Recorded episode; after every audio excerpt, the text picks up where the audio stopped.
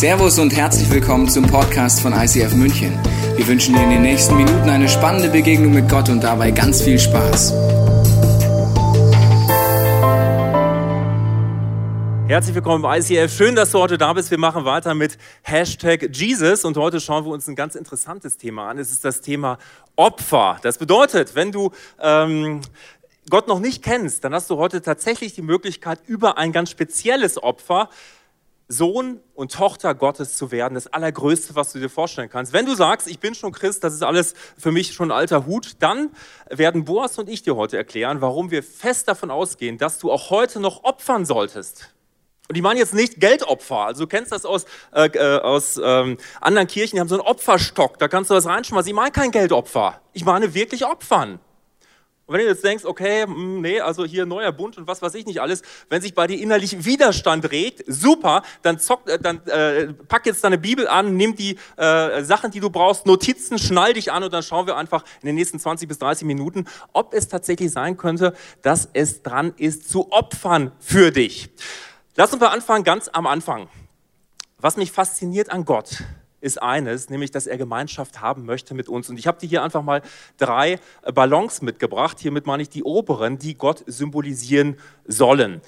Schreib mir jetzt bitte keine E-Mails nach dem Motto, okay, Gott, äh, Jens, du bist äh, ein Gotteslästerer und du hast gesagt, dass äh, Gott ein Ballon ist, was weiß ich, habe ich nie gesagt. Das ist ein Symbol für Gott. Ein Symbol kann dir tatsächlich dabei helfen, etwas etwas besser zu verstehen, was du niemals greifen könntest. Was die Bibel sagt, ist, du hast einen dreieinigen Gott. Gott ist eine Person.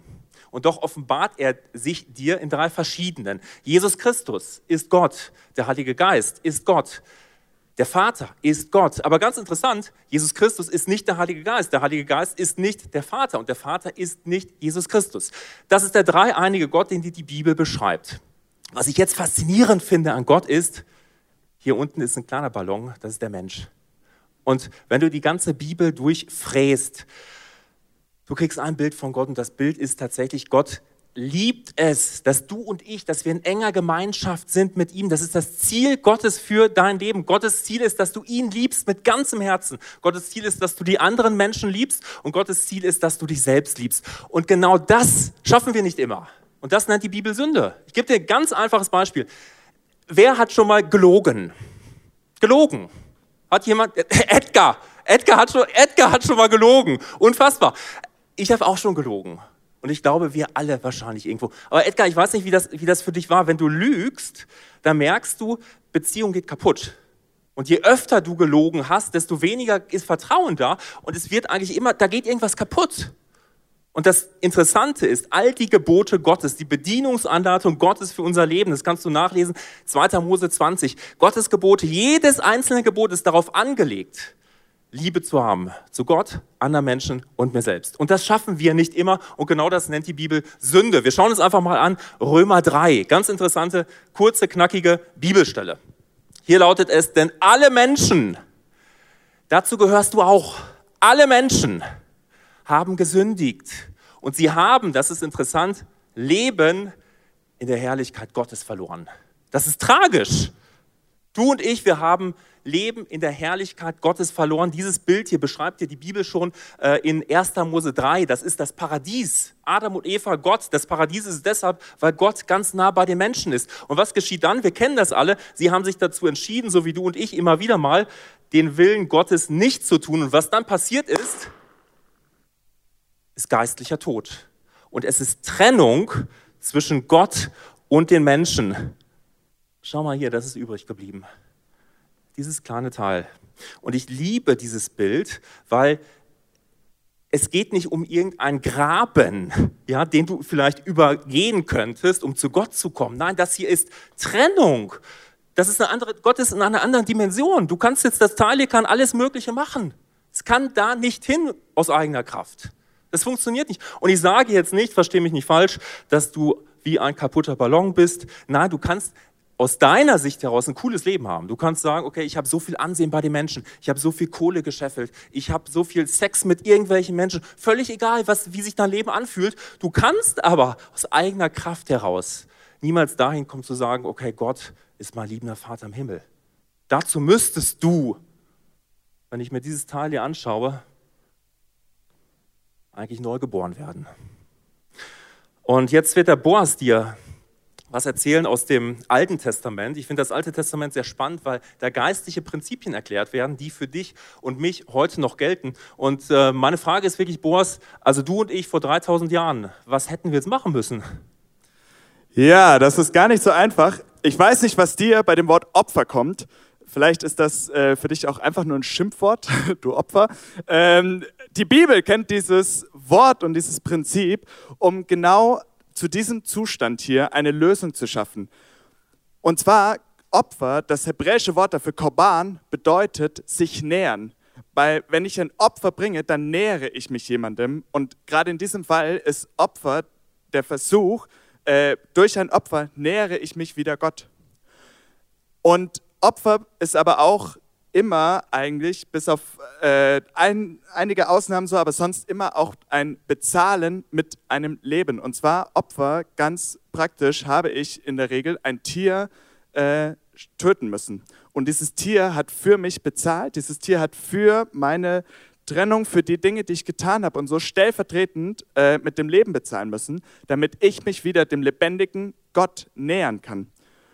Und wir haben in 3. Mose ganz am Anfang fünf verschiedene Opferarten. Äh, die kannst du gerne daheim mal nachlesen. Ich werde jetzt nicht groß äh, drauf eingehen. Ich nenne sie dir nur kurz mal einfach. Da ist zum einen das Brandopfer und das Speiseopfer. Äh, das Speiseopfer ist das einzige Opfer, wo kein Tier sterben musste. Äh, dann das Friedensopfer.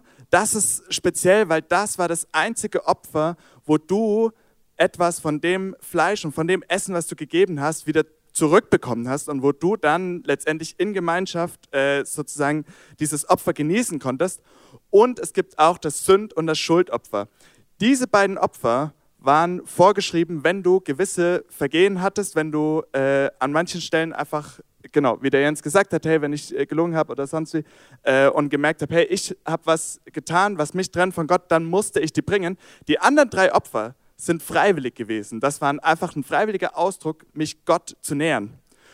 Und jetzt gab es zusätzlich noch an Feiertagen und an äh, anderen Tagen spezielle Opfer und Vorschriften. Und so kommen wir auf eine Zahl von 1273 Opfer, die öffentlich allein so vorgeschrieben waren, plus deine ganzen persönlichen Opfer, die je nachdem, wie viel du da äh, geben wolltest, noch bringen musstest. Jens, ich weiß nicht, wenn du das hörst, so wie das für dich klingt, ich finde, das ist eine unglaubliche Zahl und es klingt einfach nur mühsam. Ja, und das, was wir lernen, ist eigentlich Sünde zerstört. Es trennt von Gott. Jemand anders muss bezahlen. Es scheint sowas wie ein Opferprinzip zu geben. Und wir schauen uns jetzt einfach ganz praktisch mal an, was Jesus getan hat. Dazu gehen wir wieder an die Bibelstelle von eben. Es ist Römer 3. Die kennst du bereits. Herrlichkeit Gottes verloren. Da waren wir eben schon. Ausgangspunkt. Und jetzt kommt das, was Jesus tut. Doch Gott erklärt uns aus Gnade für gerecht. Es ist Gnade, du wirst aus Gnade gerecht gesprochen. Es ist sein Geschenk an uns durch Jesus Christus, der uns von unserer Schuld befreit hat. Denn Gott sandte Jesus, damit er die Strafe für unsere Sünden auf sich nimmt und unsere Schuld gesühnt wird. Wir sind gerecht vor Gott wenn wir glauben, dass Jesus sein Blut für uns vergossen und sein Leben für uns geopfert hat. Und das begeistert mich. Du, du stehst gerecht vor Gott, weil ein anderer für dich bezahlt hat. Was heißt das jetzt für dieses Bild hier? Die Bibel sagt dir Folgendes. 2000 Jahre ist es her, Pi mal Daumen, dass Jesus Christus runterkam auf diese Erde. Du erinnerst dich, da unten ist dieses, ähm, dieser Mensch, der getrennt ist von Gott. Und Jesus Christus geht rein auf diese Welt. Und die Bibel sagt, er ist als Mensch gekommen und gleichzeitig als Gott. Und er geht rein in diese ganz tiefe Zerstörung, wo wir Menschen getrennt sind von Gott. Jesus hängt am Kreuz und er sagt, mein Gott, mein Gott, warum hast du mich verlassen? Er trägt die Schuld der ganzen Welt an diesem Kreuz, weil er das Opferlamm ist. Und jetzt passiert Folgendes. Die Menschen, sie pressen ihn an Holz, sie pressen ihn an dieses Kreuz und was die Janette jetzt macht, ist, sie zeigt, was dann passiert. Und das ist an Karfreitag geschehen. Es ist der Tod eines Gerechten. Es ist Jesus Christus. Und jetzt schau dir das mal an. Du hast jetzt hier eigentlich zwei tote Sachen. Und das Interessante ist, Römer 3 hatte eben gesagt, Jesus hat für dich bezahlt. Das Interessante, rein juristisch, rein juristisch ist, wenn eine Straftat begangen wird, es wird nur einmal, der Schuldige wird bestraft. Du und ich, wir sind die Schuldigen. Das heißt, wenn jetzt Jesus bezahlt, dann kannst du nicht mehr verurteilt werden. Das ist juristisch nicht möglich. Du kannst nicht mehr verurteilt werden, wenn du Jesus annimmst mit diesem Opfer. Und was jetzt die Bibel sagt und was jetzt die Janet dir zeigen wird, ist das, was an Ostern passiert ist. Die Janette sagt es jetzt, Jesus Christus wird von den Toten auferweckt. Epheser 1, Vers 19 sagt das, durch den Geist Gottes. Der Geist Gottes weckt Jesus von den Toten auf. Römer 8 kannst du es auch nachlesen. Und er wird gleich aufsteigen. Die Bibel nennt das, er, er steigt auf und er sitzt zu Rechten des Vaters. Das ist an Ostern passiert. Tod und Auferstehung. Und dabei bleibt es nicht, sondern Jesus hat es nicht für sich selbst getan, er hat es hier für den getan, für dich und für mich, weil wir getrennt sind von Gott. Und das Interessante, was dann die Bibel sagt, ist, dass dadurch, dass du Jesus annimmst, dass du sagst, jawohl, ich nehme das an, dieses Opfer, was du für mich getan hast, dadurch hast du die Möglichkeit, von neuem geboren zu werden. Es gibt eine ganz spannende Geschichte, Nikodemus. Ähm, Johannes 3 steht das. Nikodemus war damals einer der gelehrtesten Männer der Juden. Ein, ein mega gescheiter Mann. Gebildeter geht es kaum. Dieser Nikodemus geht nachts zu Jesus und er sagt, okay, ähm, ich habe so viele Fragen. Es gibt so viele Dinge, die mich beschäftigen. Ähm, Rettung und äh, Nähe zu Gott, wie funktioniert das alles? Und Jesus sagt eins zu ihm, vielleicht kennst du es. Nikodemus, du musst von neuem geboren werden. Und rein vom Urtext her heißt dieses, du musst von neuem geboren werden, du musst von oben her geboren werden. Und das äh, zeigt dir jetzt ebenfalls die Janette. Epheser 1, Vers 19 heißt es, derselbe Geist, der Jesus von den Toten auferweckt hat, du hast es eben gesehen mit dieser Flasche, derselbe Geist, der Jesus von den Toten auferweckt hat, ist es, der in dir wirkt. Es ist derselbe Geist. Du bist wiedergeboren, du bist eine neue Schöpfung. Alles, was irgendwann mal war, es ist nicht mehr. Und du hast die Möglichkeit, hier, das ist Wiederherstellung. Die Beziehung zu dir und deinem Gott ist wiederhergestellt. Du berührst den Himmel. Das ist irre. Und wenn ich mir das so anschaue, Boas, ist es ja grundsätzlich so, also Opfer ist doch jetzt völlig erledigt, oder?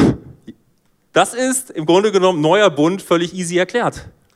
Ja, ich finde, wenn du das so darstellst, Jens, es klingt mega gut und irgendwie merke ich, das ist das, ein Bild dafür, wie Gott uns geschaffen hat, wo wir hingehören. Und wenn ich aber ehrlich bin, ich habe mich mit äh, so 13, 14 für Jesus entschieden. Ich habe das gemacht so und ich glaube auch dran, dass ich äh, neue Kreatur bin, eine neue Schöpfung und dass das Realität ist. Trotzdem fühlt es sich für mich oft nicht so an.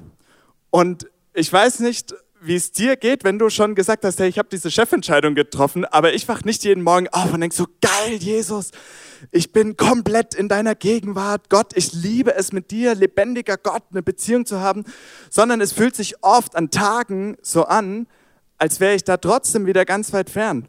Oder in gewissen Situationen, vielleicht auch in ganzen Lebensbereichen. Und vielleicht kennst du das, das geht auch in Beziehungen. Du kannst jetzt mit deiner Family, mit deinem Ehepartner, mit einem guten Freund, du kannst am gleichen Tisch sitzen und ihr merkt, hey, zwischen euch stehen Dinge und ihr fühlt euch, als wärt ihr Welten voneinander entfernt. Dabei sitzt ihr doch am gleichen Tisch. Und ich glaube, so geht es uns manchmal in diesem Ballonbild einfach. Wir sind bei Gott, wir sind wieder in Gemeinschaft bei ihm und gleichzeitig irgendwie merke ich, manchmal gibt es Dinge, da bin ich weg von Gott. Und was ich dann spannend finde, was können wir dann tun, ist in Römer 12. Da heißt es nämlich, ich habe euch vor Augen geführt, Geschwister, wie groß Gottes Erbarmen ist. Das ist das, was der Jens uns gerade erzählt hat. Einfach diese ganze, hey, äh, Ostern, Jesus kam äh, auf diese Welt und hat alles auf sich genommen. Die einzige angemessene Antwort darauf ist die, dass ihr euch mit eurem ganzen Leben Gott zur Verfügung stellt und euch ihm als ein lebendiges und heiliges Opfer darbringt, an dem er Freude hat. Das ist der wahre Gottesdienst und dazu fordere ich euch auf. Und ich weiß nicht, wie es dir geht bei dieser Bibelstelle mit diesem Kontext von Opfern, und du jetzt plötzlich denkst so, oh Mist, ich dachte, Jesus hat das irgendwie schon äh, für sich auf sich genommen und jetzt hat, äh, schreibt Paulus plötzlich, wir sollen doch auch wieder äh, back to the roots, äh, wieder das Opfersystem anfangen. Und ich finde es spannend, das ist der Roots-Gedanke. Wir glauben, im Alten Testament gibt es ganz viele wertvolle Prinzipien. Aber das Spannende, der Schlüssel darin ist, Jesus ist auf die Welt gekommen und hat diese Opferforderungen erfüllt. Aber dieses Prinzip von Opfern hat er nicht abgeschafft, sondern das gibt es immer noch. Und wir dürfen heute freiwillige Opfer bringen, die lebendig sind. Deswegen gibt es kein, kein totes Opfersystem, wo ich dir sagen kann, okay, hey, wenn du äh, dich einen Tag nicht so nah bei Gott fühlst, dann äh, ja, lies doch zwei Stunden in der Bibel und dann ist das wieder hergestellt oder so, sondern ich merke, ich bin immer wieder gechallenged, wenn ich das Gefühl habe, hey Gott, ich fühle mich dir gerade nicht nahe. Ich habe das Gefühl, wir sind gerade enorm weit getrennt. Egal, wann, wann das ist, dann wieder zu sagen, okay, und was darf ich jetzt tun? Was darf ich bringen, Jesus? Was darf ich dir opfern, damit ich wieder in diese Gemeinschaft kann? Und das ist das, ich wünsche mir das für dich und für mich, dass wir nicht das als normal hinnehmen, dass wenn wir sagen, okay, heute ist irgendwie der Wurm drin, heute fühle ich mich irgendwie leer oder weit weg oder sowas, dass ich dann sage, ja Mai, so Tage gibt's mal und dann es kommt bestimmt auch wieder bessere Zeiten oder nächsten Sonntag, da bin ich dann wieder im Gottesdienst oder irgendwie so, sondern dass wir wirklich sagen, okay, Jesus, ich, mein Normal ist, dass ich bei dir bin. Mein Normal ist, dass ich mit dir in der Gemeinschaft sein darf. Jede Sekunde meines Lebens. Und wenn das nicht so ist, dann zu schauen, hey, wie kann ich das wieder erreichen? Was, was kann ich tun? Was darf ich äh, vor dich bringen einfach in einer Freiwilligkeit, in einer Lebendigkeit, dass ich wieder mit dir vereint bin. Und wir haben eine enorm starke Geschichte, die Easy nimmt uns mit rein, wie sie das erlebt hat, wo sie das erlebt hat, dass sie in diese Gemeinschaft mit Gott kam und was das in ihrem Leben gemacht hat. Und ich habe eine Empfehlung für dich, eine Bitte, wenn du diese Celebration gerade mit deinen Kids erlebst. Das ist mega cool. Wir lieben Family, aber in diesem Fall äh, empfehlen wir dir, hey, schau diesen Clip erstmal gern alleine als Erwachsener und schau dann, äh, genau, wie oder ob du das mit deinen Kindern zusammen schauen möchtest. Und ansonsten, Easy, vielen Dank, dass du uns in deine Geschichte mit reinnimmst. Ein Foto folgte dem anderen. Immer ein Stück weniger Kleidung. Es begann früh, dass ich mich einfach bloßstellte. Mit 15 war ich nackt auf der Suche nach Anerkennung.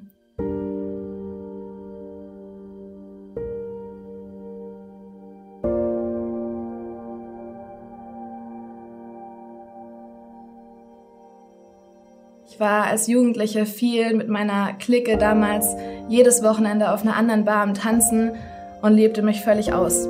Hab ewig nach den Blicken von Jungs gesucht. Ich habe ähm, mich an den Blicken der Männer festgehalten damals und habe daran meine Identität festgemacht und dachte, das, das wäre so, das, das ist wer ich bin. Ich war dann mit 15 natürlich unsterblich in den ähm, Schwarm der Schule verliebt und äh, ja, habe mit dem geschrieben, hatte mit dem Kontakt und dann kam es eines Tages dazu, dass er mich um Nacktbilder gebeten hatte. Und ich habe natürlich abgelehnt. Ich habe am Anfang gedacht, das kann man nicht machen, das ist ja völlig absurd, das, das mache ich auf gar keinen Fall. Und irgendwann wurde der Druck so groß, sodass dieser Druck mich mehr und mehr ausgezogen hat, bloßgestellt hat.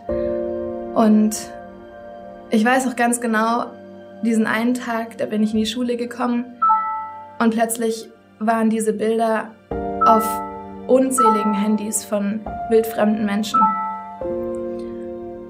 Und ich habe richtig gemerkt, wie so eine Scham auf mich gekommen ist, wie ich mich so gefühlt habe, als würden Menschen mich nur noch so sehen, jeder kannte mich nur noch so und die, das Ich, was ich damals war, die Sängerin auf Schülerversammlungen auch, die war nur noch die christliche Nutte. Und in einem anderen YouTube-Video von einem anderen Klassenkameraden war ich auch einfach nur noch das Wichstuch.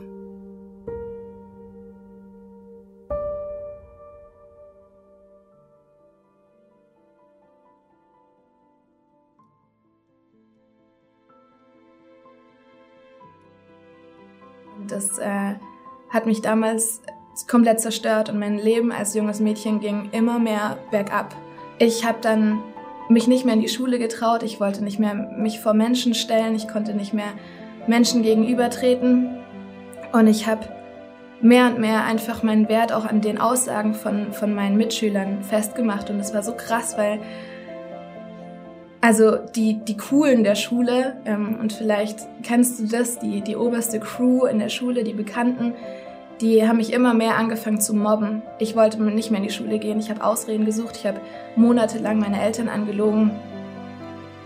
Und dieser Scham machte mich komplett fertig. Und ich habe keinen Sinn mehr gesehen, ich habe mich dreckig gefühlt, wertlos gefühlt und ich habe wirklich geglaubt, was alle Leute zu mir gesagt haben und über mich dachten.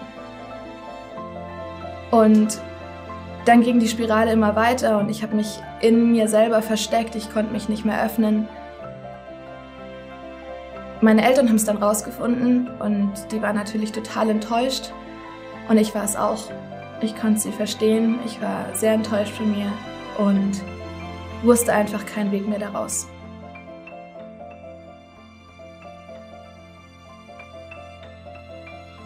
War dann so, ich habe immer von meiner Mama diesen Satz im Kopf, Jesus ist für dich gestorben. Und ich weiß noch, ich saß dann in meinem Zimmer und ich habe immer wieder diesen Satz in meinem Kopf gehabt, aber Jesus ist doch für mich gestorben, für das, was, was ich da falsch mache, für das, wo ich irgendwie ganz genau wusste, es bringt mich um, es killt mich. Und ich habe aber immer wieder gesagt, ich, ich habe die Chance verspielt. Ich habe Jesu Liebe und Vergebung, die meine Mama mir da nahe bringen wollte, einfach verspielt. Und wieso sollte er mich da noch lieben? Wieso sollte es für mich da noch Hoffnung geben? Und so war meine einzige Lösung, mein einziger Ausweg, mir das Leben zu nehmen.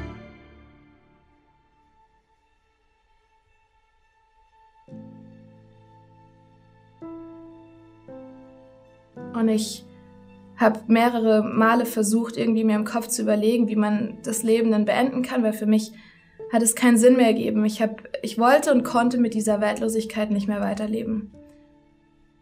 Das war dann so, dass ich echt an einem Tiefpunkt war und irgendwann bin ich aber doch dann an einem Sonntag in die Kirche gegangen und da, das war der Tag, wo Gott mir begegnet ist, wo der lebendige Gott mir begegnet ist und ich habe echt gesagt, Gott, ich habe, also bevor ich in die Kirche gegangen bin, habe ich gesagt, Gott, ich, ich möchte jetzt den Sinn meines Lebens wissen. Ich möchte nicht an eine Kraft glauben, die mich kurzzeitig mal aus dem Loch heraushilft. Ich möchte nicht an, einen, an irgendeinen Geist glauben, der mich kurz mal stillt. Ich möchte wissen, warum es wirklich zählt, dass ich jetzt noch länger hier bin auf dieser Erde. Und dann bin ich in die Kirche gegangen und Gott ist mir begegnet und der Worship ging los, also gesungene Gebete, ähm, Lobpreis hat gestartet und ich habe das erste Mal Gott wirklich erlebt. Er hat mir ähm, übernatürlich wirklich, es war so ein Gedanke, der mir in den Kopf kam, Isi, du bist meine Tochter, wenn ich für dich bin, wer kann dann gegen dich sein? Und meine Reaktion war ganz klar. Ich habe ihm alle aufgezählt, die gegen mich waren. Ich habe ihm alle Leute aufgezählt. Ich habe gesagt, aber guck mal, der und der und der, die, die mobben mich und ich, ich gehe daran kaputt. Ich kann nicht mehr vor die treten. Die sind gegen mich. Und Gott hat es wie weggewischt mit einem Schlag und hat gesagt, und was ist, wenn ich für dich bin, der Schöpfer des Universums und dein Papa? Und ich habe so eine Liebe gespürt für mich und für andere und die ist so über mich gekommen das kann ich nicht beschreiben. Und ab diesem Moment habe ich ähm, mir in erster Linie vergeben können. Das war der größte Schritt, den ich tun musste. Und ich konnte anderen vergeben. Ich konnte den Jungs damals vergeben und ich bin aus der Kirche raus und ich wusste, mir ist vergeben. Und ich, das Mobbing ging weiter und es wurde nicht besser, aber ich konnte diese Angriffe einfach abweisen, weil ich wusste jetzt, wo mein Wert ist. Heute liebe ich Jesus, weil ich ihn kenne und das ist das größte Geschenk für mich.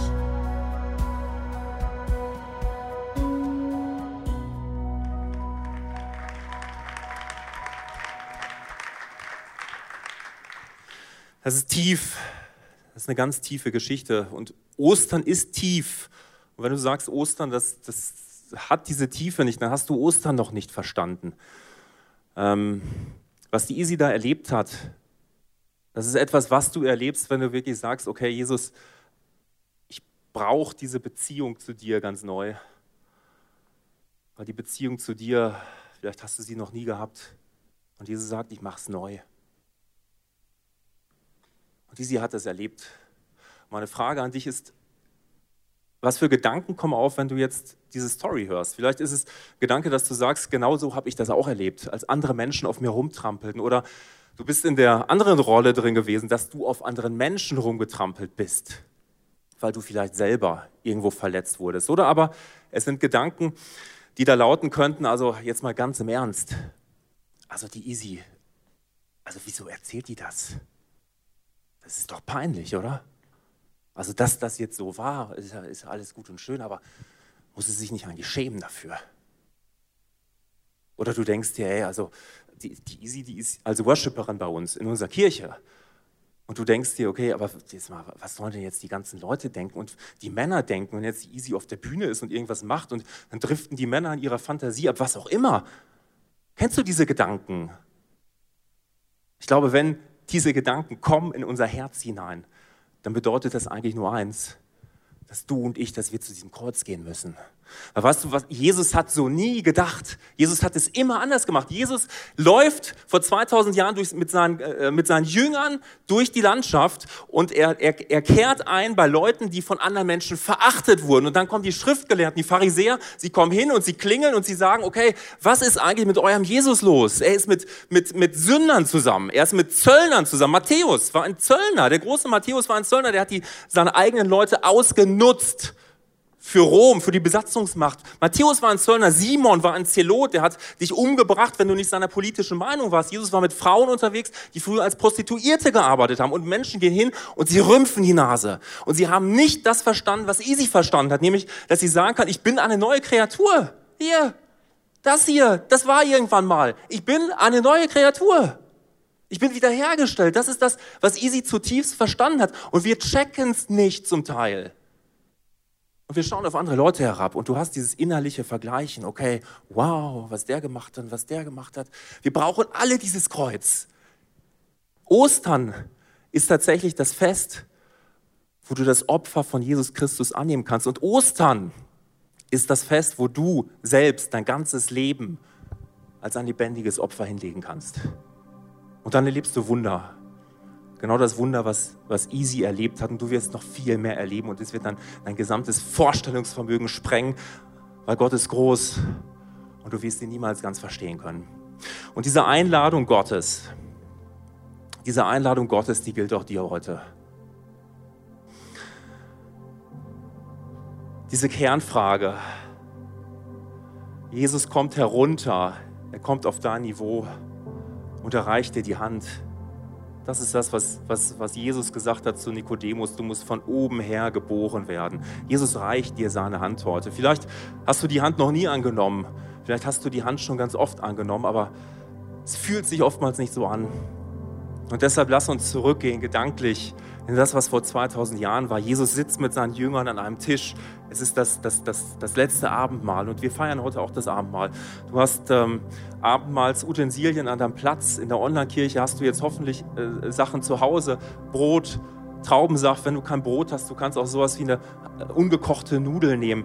Wenn du die Entscheidung treffen möchtest für Jesus, dass er dein König ist, dann darfst du das Abendmahl mit uns feiern. Und wir schauen uns das ganz kurz an was da passiert ist damals. 1. Korinther 11 ist das, 23 bis 24. In der Nacht, in der er verraten wurde, nahm Jesus daher das Brot. Er dankte Gott dafür und er hat es in Stücke gebrochen und sagte, das ist mein Leib, der für euch geopfert wird. Wenn ihr künftig dieses Mahl feiert, und das tun wir heute, und von dem Brot esst, dann ruft euch in Erinnerung, was ich für euch getan habe. Und das darfst du jetzt machen. Du darfst dieses Brot erstmal nehmen und du darfst das mal anfassen. Ich habe so ein Matzenbrot und das Schöne an dem Matzenbrot ist, es ist tatsächlich durchstochen. Ja, Jesus wurde durchstochen am Kreuz. Es hat Striemen, dieses Matzenbrot. Jesus wurde gegeißelt, er wurde ausgepeitscht. Und es gibt einen uralten Begriff für Jesus und den hörst du normalerweise so in unseren äh, Kirchenkreisen fast nie. Das ist Heiland. Ich benutze den Begriff jetzt ganz bewusst mal Heiland. Heiland ist Jesus, weil du durch ihn heil wirst. Und deshalb ist das hier, was für den Leib von Jesus steht. Es ist das Brot des Heils. Und du kannst jetzt für dich einfach überlegen innerlich, wo brauchst du Heilung? Wo braucht dein Herz Heilung? Weil Menschen darauf rumgetrampelt haben, weil du infolgedessen auf anderen Menschen rumgetrampelt bist. Wo braucht deine Gottesbeziehung Heilung? Weil du siehst das hier und du denkst dir, okay, vom Verstand her kann ich es greifen, aber das ist bei mir nicht so. Wo sagst du, meine Gottesbeziehung braucht Heilung? Wo sagst du, meine äh, Beziehung zu anderen Menschen braucht Heilung? Jesus, ich brauche dich. Und dann kannst du Jesus reinrufen in diese Situation und du kannst es ganz bewusst nehmen als etwas, wo du sagst, jawohl, Jesus ist mein Heiland. Es steht für den Leib von Jesus Christus, der für dich dahingegeben wurde.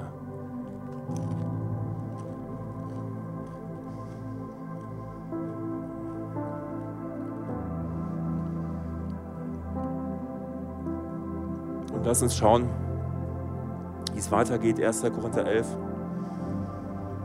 25 bis 26. Da steht, nachdem sie, nachdem sie gegessen hatten, nahm er den Becher, dankte Gott auch dafür und sagte, dieser Becher, das ist interessant, ist der neue Bund, besiegelt mit meinem Blut. Wenn ihr künftig aus dem Becher trinkt, dann ruft euch jedes Mal in Erinnerung, was ich für euch getan habe. Seid, also, seid euch also darüber im Klaren, jedes Mal, wenn ihr von dem Brot esst und aus dem Becher trinkt, verkündigt ihr den Tod des Herrn, bis er wiederkommt. Und genau das darfst du jetzt auch machen. Das ist der neue Bund, sagt Jesus. Das ist der Bund, in dem alles andere erfüllt wurde. Er ist für dich gestorben, damit du leben kannst. Das heißt, wenn du das jetzt zum ersten Mal triffst, diese Entscheidung, dann bedeutet es, du wirst wiedergeboren. Du kommst zu neuem Leben. Gott macht es neu. Du bist eine neue Kreatur. Du bist bestimmt und du bist in der Lage, in der Gegenwart Gottes zu sein. Das ist der neue Bund. Der Titel dieser Predigt heute ist was kostet der Himmel? Und der Himmel, der kostet dich gar nichts. Jesus hat alles vollbracht, das ist der neue Bund. Wenn du aber verstanden hast, wer dieser Jesus ist, dann wirst du alles für deinen Jesus geben, dann wird dein Leben ein lebendiges Opfer sein. Und deshalb lass dir kurz durch den Kopf gehen, wo bist du in Situationen drin, wo du sagst, okay, mein ganzes Leben für Jesus funktioniert nicht, weil Geld ist mir wichtiger, Beziehungen sind mir wichtiger. Meine Zeit investiere ich lieber in andere Dinge. Wo ist dein Leben kein lebendiges Opfer? Dann darfst du um Vergebung bitten.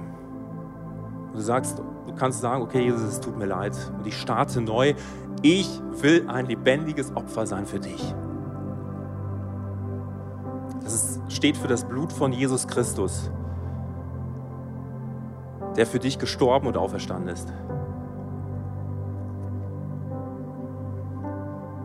Jesus, ich danke dir jetzt dafür, für diesen neuen Bund. Und wenn du jetzt nicht die Möglichkeit hattest, das einzunehmen, das Abendmahl, du kannst es jetzt auch gerne beten. Jesus, ich äh, danke dir dafür, für diesen neuen Bund, für die Möglichkeit des neuen Bundes und ich nehme ihn an. Du darfst es gerne nachsprechen innerlich. Ich nehme diesen neuen Bund an. Du bist der Herr meines Lebens. Du löst mich raus aus dem Tod und ich trete ein ins Leben. Und wenn du sagst, ich kann das noch nicht, so weit bin ich noch nicht, dann lade ich dich ein für ein Experiment. Du darfst einfach beten, Jesus, du darfst mir in den kommenden Tagen vor Ostern, darfst du mir sagen, dass du da bist. Und du darfst mir sagen, dass ich dich brauche. Und ich segne dich jetzt, egal wo du bist, ich segne dich jetzt mit der Gewissheit, dass Jesus Christus für dich auferstanden ist und dass du dich freuen kannst, dass du dich freuen kannst über das, dass alles bezahlt ist und dass du sein kannst eine neue Kreatur durch Jesus Christus. Amen.